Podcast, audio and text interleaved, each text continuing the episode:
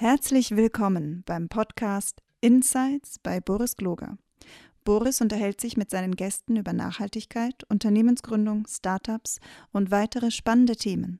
Boris Gloger ist Autor, Vordenker für neue Arbeitsformen, Scrum-Pionier und Eigentümer der Boris Gloger Consulting GmbH.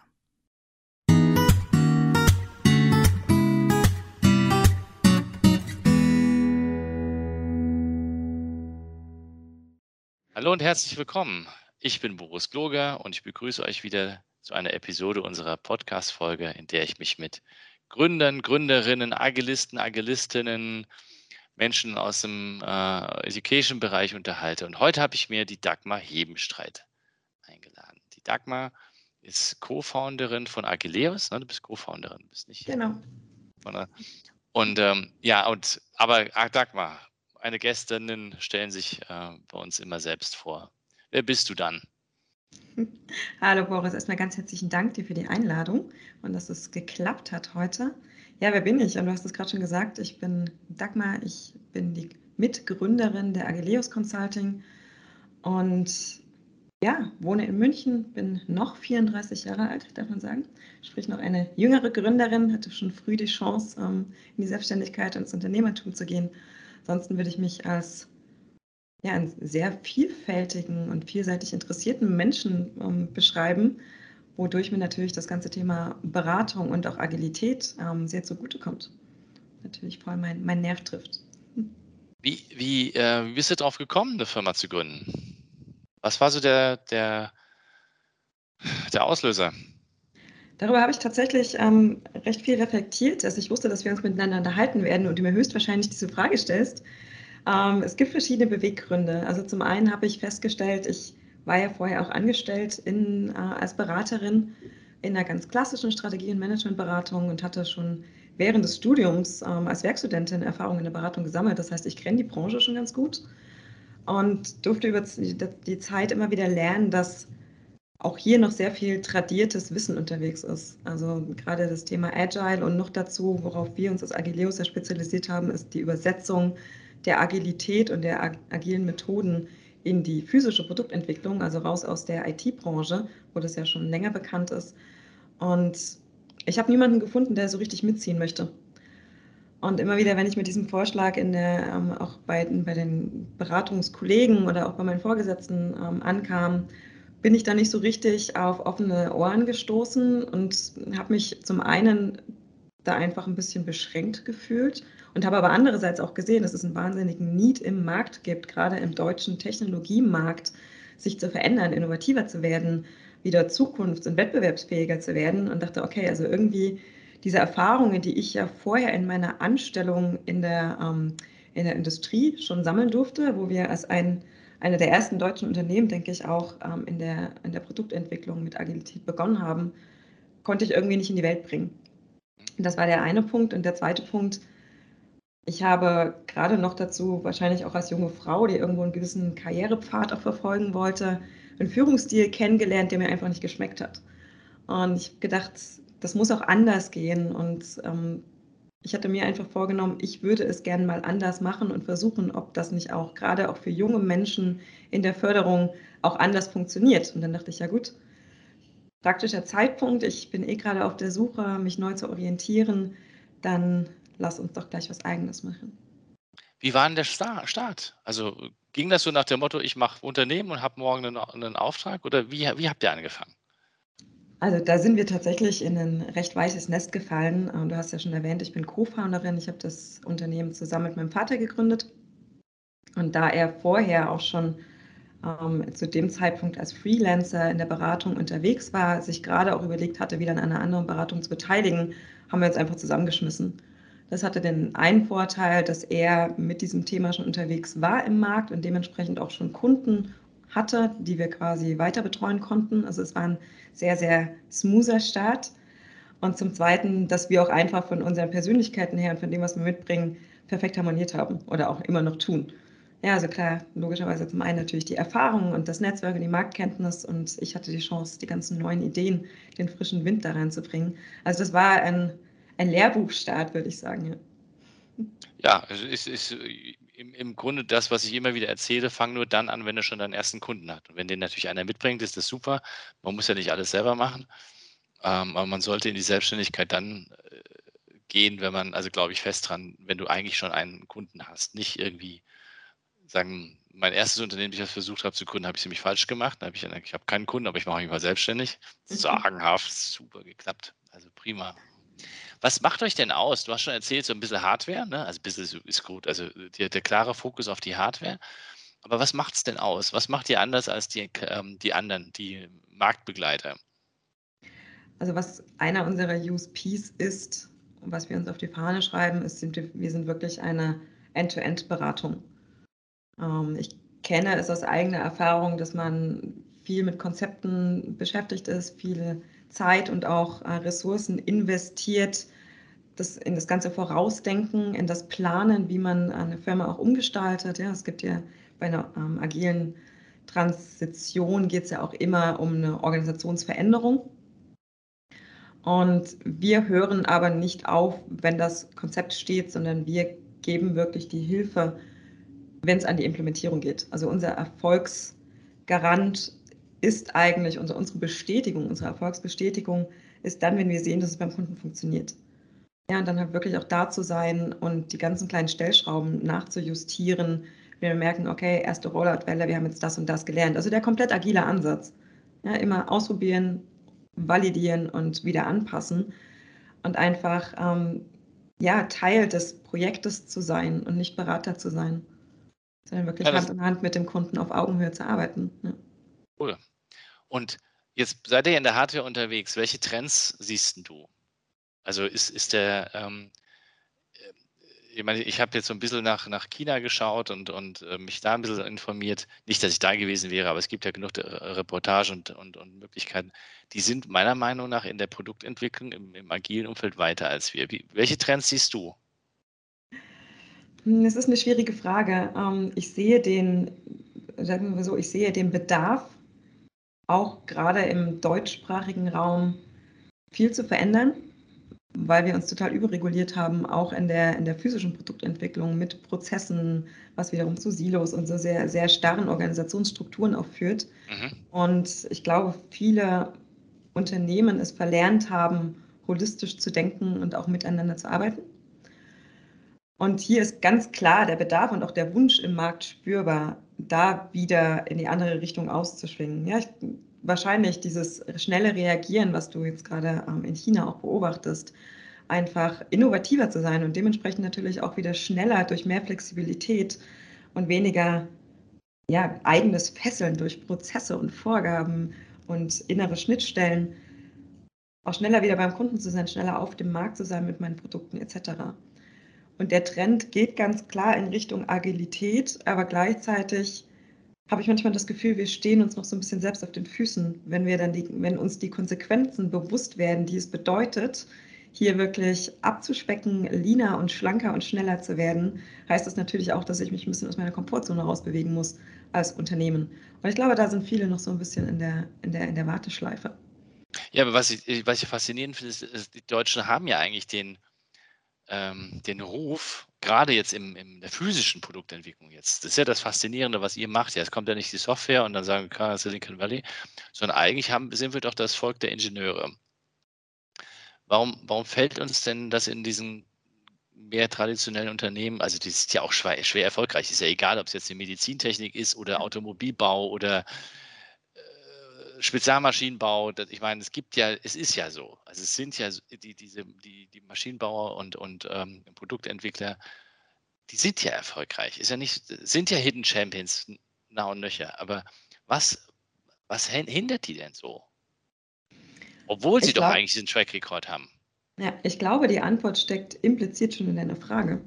Denn dadurch, dass wir dieses, dass wir über viele Jahrzehnte dieses Volk der, der Ingenieure waren, die wirklich super gute Produkte geliefert haben und immer auch liefern, das möchte ich gar nicht in Frage stellen, das hat uns dazu verleitet, extremes Spezialistentum aufzubauen.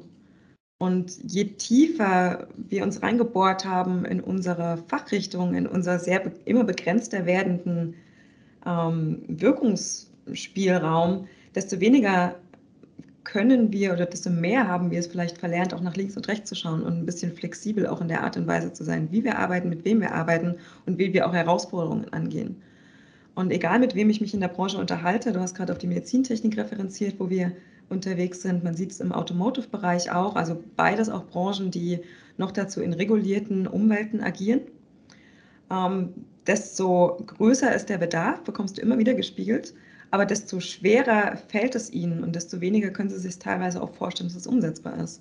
Und das liegt, denke ich, auch daran, dass diese Angst vor der Regulierung, also die Angst vor Behörden, Zulassungsprozessen etc., zu, Sinne, zu so einer Blockade auch geführt hat, dass man im vorauseilenden Gehorsam sich so viele eigene Prozesse auferlegt hat, um bloß diesen Zulassungsprozessen gerecht zu werden, dass wir viel mehr machen, als eigentlich notwendig ist.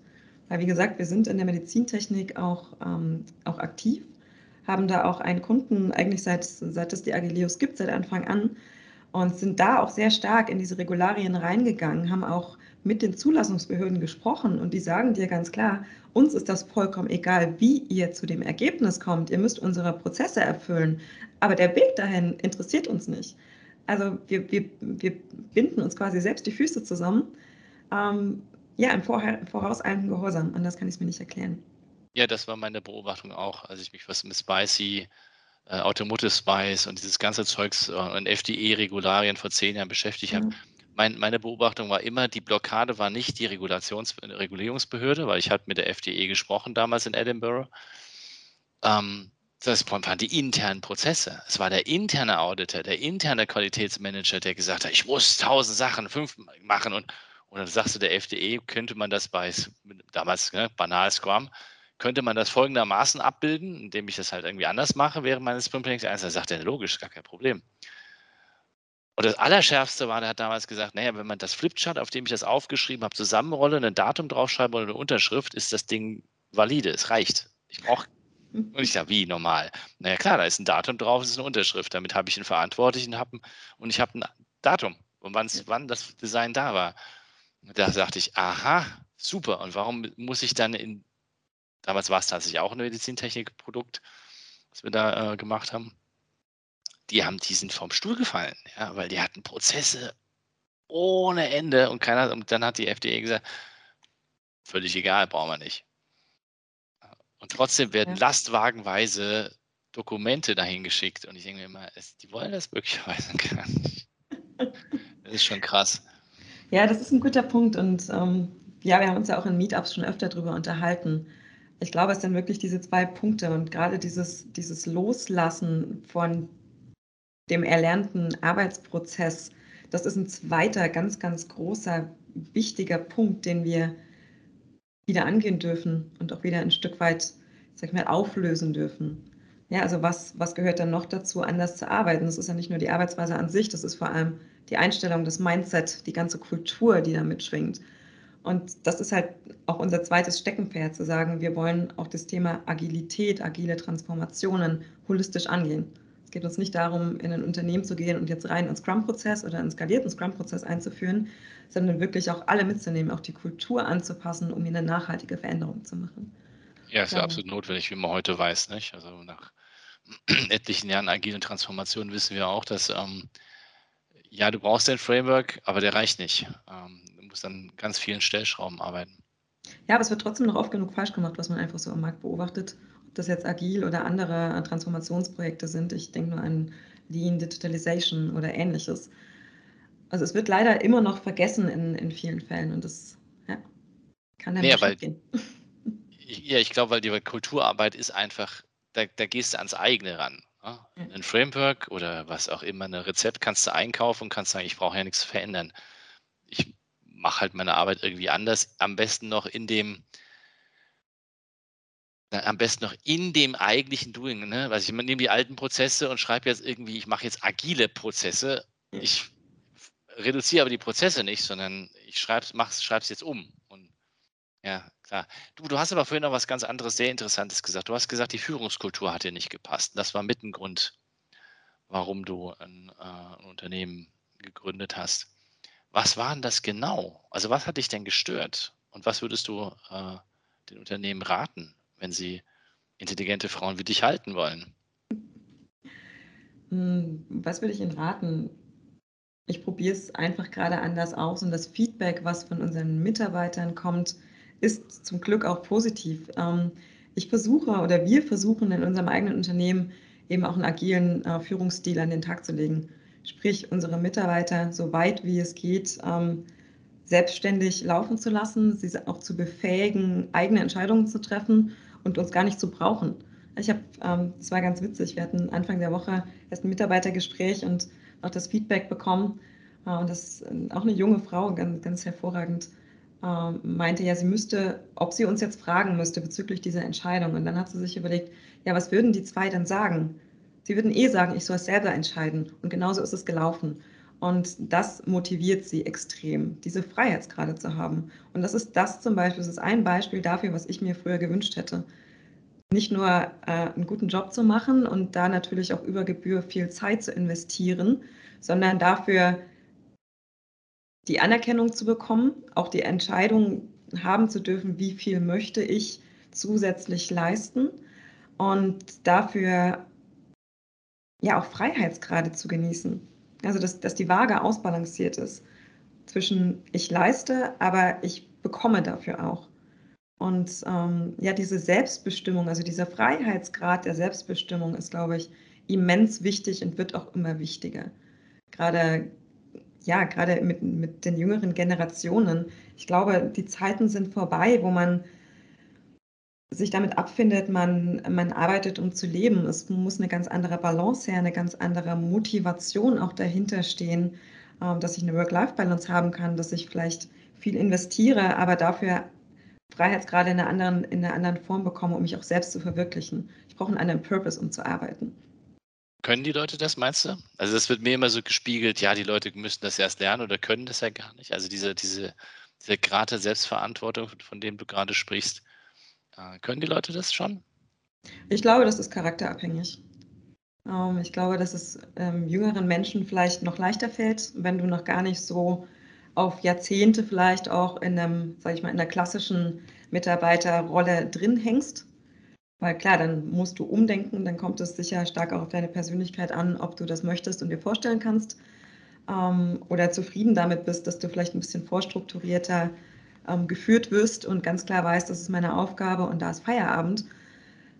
Aber ich glaube, dass gerade bei den jungen Generationen, ich beobachte es ja auch im, im, im Freundes- und Bekanntenkreis, wenn ich mir die, die Freunde von meinem Bruder anschaue, die halt alle fünf, sechs Jahre jünger sind, da ist eine ganz andere Einstellung zum Job, zur Arbeit zu spüren. Ich glaube, dass das Thema auf jeden Fall immer wichtiger werden wird, gerade wenn wir über, über Nachwuchs sprechen. Kannst du das so ein bisschen äh, ausführen, weil du bist ja noch dichter dran als ich. Ähm, ich habe zwar ganz junge Mitarbeiter und Mitarbeiterinnen, aber ähm, was hat sich da verändert oder was, was tut sich da gerade? Welche Bedürfnisse gibt es da? Gut, ich meine, man kann natürlich nicht alle über einen Kamm scheren, das, äh, das, ist, das, ist, klar, aber was ich wahrnehme, was zumindest zunimmt, ist der Faktor, ähm, dass Karriere und Beruf nicht mehr über die, unbedingt über allem stehen. Also es macht natürlich Spaß, einen Job zu haben, der einen erfüllt, aber du brauchst eben genau auch diesen, diesen Purpose, diesen Sinn, warum investiere ich da meine Zeit. Es braucht, ich habe mal tatsächlich mal meinem allerersten Chef ähm, gehört, ja, die Mitarbeiter sagen immer zu mir, ich muss Spaß an der Arbeit haben. Aber nein, das stimmt nicht. Ähm, die sind auf Arbeit, die sind in diesem Beruf und sie verdienen dafür Geld und dann müssen sie nicht unbedingt Spaß haben. Und das hat mich tatsächlich damals schockiert. Weil klar, ich, egal was wir im Leben machen, nicht alles ist immer nur zu 100 Prozent ähm, Friede, Freude, Eierkuchen und wir müssen auch immer mal Themen bearbeiten und erledigen, die uns vielleicht nicht so viel Freude bereiten. Aber ganz generell sollte die Tätigkeit, die ich so viele Stunden am Tag mache, mich ja irgendwie erfüllen, mir einen Antrieb geben und mich positiv beschäftigen, als dass ich jeden Abend aus dem Büro gehe und eigentlich schlecht gelaunt bin und froh bin, wenn die Arbeit endlich vorbei ist. Und ich glaube, dieses Bedürfnis wird immer stärker. Und auch die Wechselbereitschaft, dann natürlich zu sagen, okay, ähm, in dem Job gefällt es mir nicht, deswegen suche ich mir jetzt was anderes, was mir vielleicht eher entgegenkommt, was mir mehr liegt. Ich, die ist auch viel größer geworden. So dieses Prinzip, ich bin die nächsten 20 Jahre in einer Firma, die Zeiten sind, glaube ich, schon lang vorbei. Und darauf muss man sich als Arbeitgeber auch einstellen, wenn man Mitarbeiter motivieren möchte, bei einem zu bleiben. Und nimmst du wahr, dass das die Unternehmen, in denen ihr arbeitet, verstanden haben und ähm, und was dafür tun, neben der Agilität, weil du hast ja Kultur angesprochen? Ich glaube, dass dieses Umdenken bei vielen einsetzt, angefangen hat einzusetzen, aber natürlich noch nicht überall komplett gelebt wird. Also gerade, du wirst es selbst kennen, gerade in, in Konzernstrukturen malen die Mühlen langsamer und dann ist es natürlich auch schwieriger, solche Veränderungen durchzusetzen. Man muss sagen, natürlich hat ähm, Corona uns in dem Fall auch ein Stück weit in die Karten gespielt. Also dieser Wandel hin zur Akzeptanz von Homeoffice, dezentralen Arbeiten, auch was Arbeitszeiten angeht, hat es immens beschleunigt. Das war früher durchaus in größeren Unternehmen ein Thema, ähm, den Mitarbeitern diese Freiheit zu geben, von wo auch immer arbeiten zu können. Ähm, ich glaube, das war ein großer Sprung in die richtige Richtung. Aber so dieses ganzheitliche, ich glaube, da ist noch einiges zu tun. Wo du Covid gerade angesprochen hast, was hat Covid äh, für euch getan? Ich sage es bewusst für euch, weil also bei uns war es so, ich kann mich nicht beklagen. Also war fast, war fast das Beste, was uns hätte passieren können als Firma jetzt, nicht als Mensch, ja, das ist was anderes, aber als Firma, als Industrie glaube ich, dass es ein echter Booster war. Was hat es für euch getan? Hm, zum einen würde ich nachher ganz gerne wissen, äh, warum du das so einschätzt. Sehr spannend. Aber ich kann es grundsätzlich bestätigen. Also es hat uns zum Glück nicht getroffen, sehr, sehr marginal. Logisch, man merkt teilweise schon bei Firmen, dass so ein bisschen Investitionsangst da war. Nachvollziehbar, keiner wusste so recht, was passiert. Aber ansonsten, ja, hat natürlich uns auch dieser, dieser schnelle Wandel hin zum digitalen Remote-Arbeiten extrem geholfen. Ähm, es hat den Kunden educated, dass es funktioniert und hat auch eine ganz andere Akzeptanz geschaffen und für uns als Firma natürlich auch viel mehr Flexibilität bereitgehalten. Dadurch, ja, du bist halt, du bist halt in deinem Homeoffice und kannst natürlich Kunden auch ganz anders bedienen, viel flexibler auch bedienen, als wenn ich jedes Mal zu Meetings äh, vor Ort fahren muss. So wähle ich mich halt kurz in, in ein Remote-Meeting ein und kann halt auch ad hoc zur Verfügung stehen. Ja, es, wird, es, es kann sporadischer passieren. Ne? Und du kannst auch die Experten, du kannst auch die Experten äh, hinzuziehen, die du jetzt mal gerade brauchst. Wenn es dann nicht heißt, du musst den ganzen Tag nach, keine Ahnung, München, Hamburg oder sonst wo fahren, sondern hast du mal eine Viertelstunde Zeit und kannst uns was erklären. Dann wählt er sich ein und gut ist. Er oder sie. Ne? Ähm, ja, was hat es getan? Also ich glaube, dass, dass der Ruck, den Deutschland erfahren hat durch, den, durch das Leck an Digitalisierung, was wir hatten, konnte schmerzhafter nicht sein. Also jetzt weiß es tatsächlich jeder. Ob das Schule sind, Betriebe oder Gewerkschaften. Ja, mhm. ähm, da wird vom, da, da, jetzt verlangen schon die Leute das Recht auf Heimarbeit, weil es tatsächlich immer noch Unternehmen gibt, die, die sagen, nein, nein, du kommst wieder zurück. Ja, meiner Meinung nach bräuchten die Firmen gar nicht sagen, du musst jetzt wieder zurück. Sollen sie zurückkommen? Die, Leute, die Leute werden ihnen weglaufen und sie werden von links und rechts überholt werden, von den Firmen, die das eben nicht machen weil ähm, es ist einfach effektiver. Also Transaktionskosten gehen runter. Ja. Jeder BWLer müsste jetzt nur nachher, also ich würde mit meinem Finanzer reden, ob der das will, dass die Leute alle im Beruf sitzen oder ob ich dem Beruf die, Freifläche, die, die Bürofläche hergeben kann. Und dann kaufe ich zum Not den Leuten, wie das die GLS Bank gemacht hat, oder die ING hat es, glaube ich, auch gemacht, dann kaufe ich denen halt noch einen besseren Monitor für zu Hause. Ja. Das ist ja, sind ja marginale Kosten für diese Riesenläden. Ja. Wenn es welche gäbe nächste Problem. Es gibt gerade keine, aber. Punkt, ja. ja, und allein die Reisekosten. Ich meine, du hast gerade bei, bei, bei Konzernen hast du immer globale Strukturen. Das Hin- und Hergereise, was sich gespart wird oder was zumindest reduziert werden kann, das sind ja alles Kostenblöcke, die man auch nicht außer Acht lassen darf. Also ich glaube, die andere Geschichte ist, dass ich habe es vorhin mit der Elisabeth, äh, mit Elisabeth mit einem anderen ähm, Thema gehabt. Ähm, wenn ich mir überlege, was diese Kollaborationstools, die wir jetzt endlich haben, sei es Miro, sei es Teams, mittlerweile können, die, die ermöglichen das Arbeiten so, wie wir uns das vorgestellt haben, wenn wir alle gemeinsam mit agilen Teams in einem Raum gesessen haben, ermöglichen die Dinger jetzt über die Standorte hinweg und sie sind besser. Also weil das Whiteboard konntest du nicht zusammenklappen und in die Tasche stecken und es war nicht persistent. Und mittlerweile gibt es eine Sache, ich kriege es noch nicht geregelt. Ich weiß nicht, mein Kopf funktioniert noch nicht so. Aber ich habe jetzt gesehen, dass ganz viele ähm, so ein Whiteboard benutzen und benutzen das als komplette Arbeitsfläche und löschen das auch nicht mehr. Also die fangen, die machen alles in einem Whiteboard. Ja? Die Andrea mit meinem mein Startup vom QLab, die hat alle Informationen auf einem riesigen Board. Und ich denke mir, okay, muss ich nochmal ausprobieren, ob das bei mir so funktioniert, ja. Es ist wie in diesen, wie, wie diese Thriller, Thriller, wenn du dir die, die, die, diese, diese FBI-Fuzis anschaust in den Filmen, wenn sie dann vor so einer riesigen Wand stehen und alle, alle Bösewichte haben sie da an der Wand hängen. Also das geht jetzt, ja. Also ich glaube, da ist ganz viel passiert ähm, in der Hinsicht. Also insofern glaube ich, dass das ähm, die, der Industrie eigentlich gut getan hat. Und der Wirtschaftsboom, den haben wir ja gerade. Also, also wenn es anders wäre, hätten wir jetzt keinen Wirtschaftsboom. Ja, ich bin da ganz bei dir. Ich glaube, es war ein notwendiger und ja, vielleicht auch willkommener Wachrüttler. Also einfach einmal wieder so ein bisschen durchgeschakt und geschaut, okay, wer ist denn noch zukunftsträchtig oder wer ist zumindest äh, flexibel genug, um sich zukunftsträchtiger aufzustellen und wo muss man dann vielleicht auch mal wieder ein bisschen aussieben. Es ist ein ganz normales Phänomen der Marktwirtschaft zu sagen, ne, die, die Fitten bleiben und vielleicht muss man dann ab und zu auch mal wieder wieder ein bisschen ähm, für, für Auflockerung sorgen. Wobei ich das gar nicht so sehr beobachte. Ich weiß nicht, wie es dir geht, aber wir haben jetzt zumindest in unserem Kundenkreis oder in unseren Märkten nicht festgestellt, dass es jemanden so richtig hart gebeutelt hat. Was ja auch ein schönes Zeichen ist, dass Deutschland scheinbar immer noch ähm, flexibel genug ist, zu reagieren, auch auf solche harten Einschnitte. Ja, es wurde ja, also das kannst du dir ja volkswirtschaftlich auch anschauen, es wurde ja Geld hineingesteckt ohne Ende. Also es, ich glaube, das ist, das ist der eine Aspekt. Aber ich glaube, wir werden Langzeiteffekte haben. Ähm, die, da wird die eine andere Firma, die jetzt noch nicht komplett ins Strauchen gekommen ist, der wird es noch nicht so, dann wird es auch passieren. Weil ich nämlich eine Frage hatte ich nämlich noch zum Abschluss an dich, ähm, das nicht zu lange zu machen und dich von deiner eigentlichen Arbeit abzuhalten. Ist gut. Ähm, welche Bedeutung gibst du denn der Software in der Hardware in den nächsten Jahren? Eine ganz zentrale Bedeutung. Also wir haben es ja jetzt schon bei komplexen physischen Produkten immer, dass wir, dass wir ein Mischsystem haben. Also du hast immer irgendeine Firmware, irgendeine Softwarekomponente. Ich meine, wir reden hier über eben über Autos bzw. LKWs, über Medizinprodukte, über ähm, ja auch große, große Werkzeugmaschinen, zum Beispiel über einen Kunde von uns. Das heißt, du hast natürlich immer irgendeine Steuereinheit, irgendeine Firmware-Version, die mit dieser Hardware-Komponente, dem Produkt an sich interagieren muss.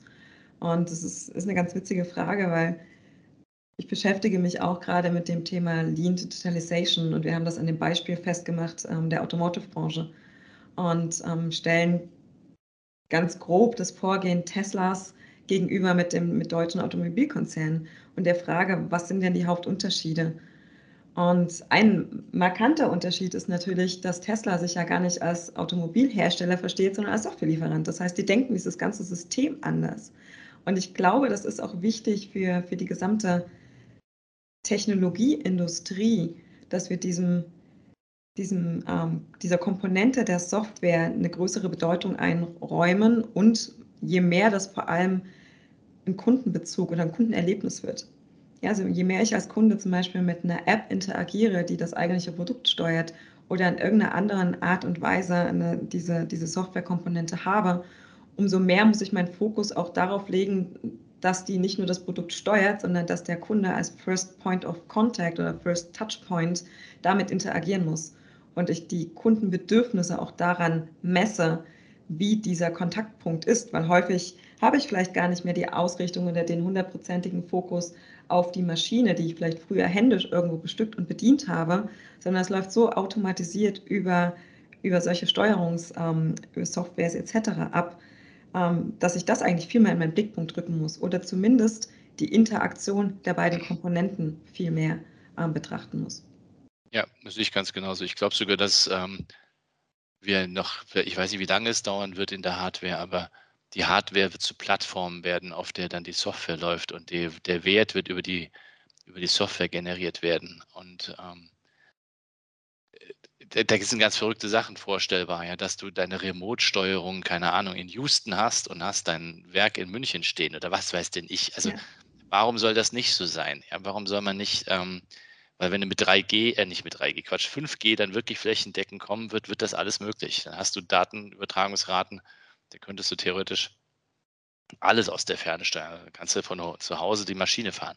Das Papier einrollen in die Maschine, das kannst du noch nicht remote, ja, aber ähm, das lässt man dann vielleicht irgendwann einen Roboter machen. Und ich glaube, das hat die deutsche Industrie Vielleicht die Marktführer werden es verstanden haben, aber die vielen Maschinenbauer, die ich so kenne, das, denen zu erklären, jetzt lernt mal, wie Software funktioniert. Da bin ich, ja.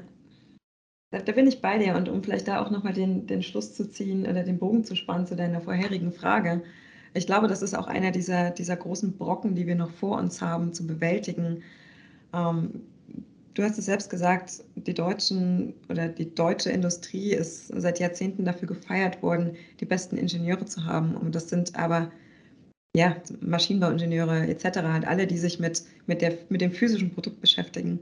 Und die Software war immer so, so nebendran gestanden, hat natürlich an Bedeutung gewonnen in den letzten Jahren, aber es sind, denke ich, bei vielen Unternehmen noch sehr, sehr harte Gräben zwischen diesen beiden Gewerken zu beobachten.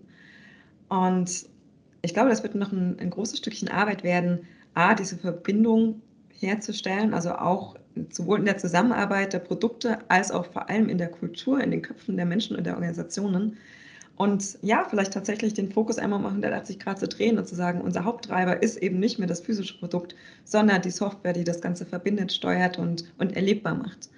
Und das wird spannend in den nächsten Jahren, ja. Ja, ich fand ein Interview mit dem Herbert Dies sehr, sehr bezeichnet, der dann gesagt hat, als ihn der, ähm, der Steingart gefragt hat, welches denn sein, ähm, seine, sein, sein Vorbild wäre in der Automobilindustrie und der sagt dann Tesla und nicht mehr irgendwelche Deutschen. Mit der Begründung, wie du es auch gerade gesagt hast, dass Tesla eben völlig anders denkt. Also viel flexibler, viel, viel weitreichender denkt, ähm, das Ganze äh, viel integrierter betrachtet und eben natürlich nicht sagt, die Software ist ein Teil vom Auto, sondern das Software ist das Auto.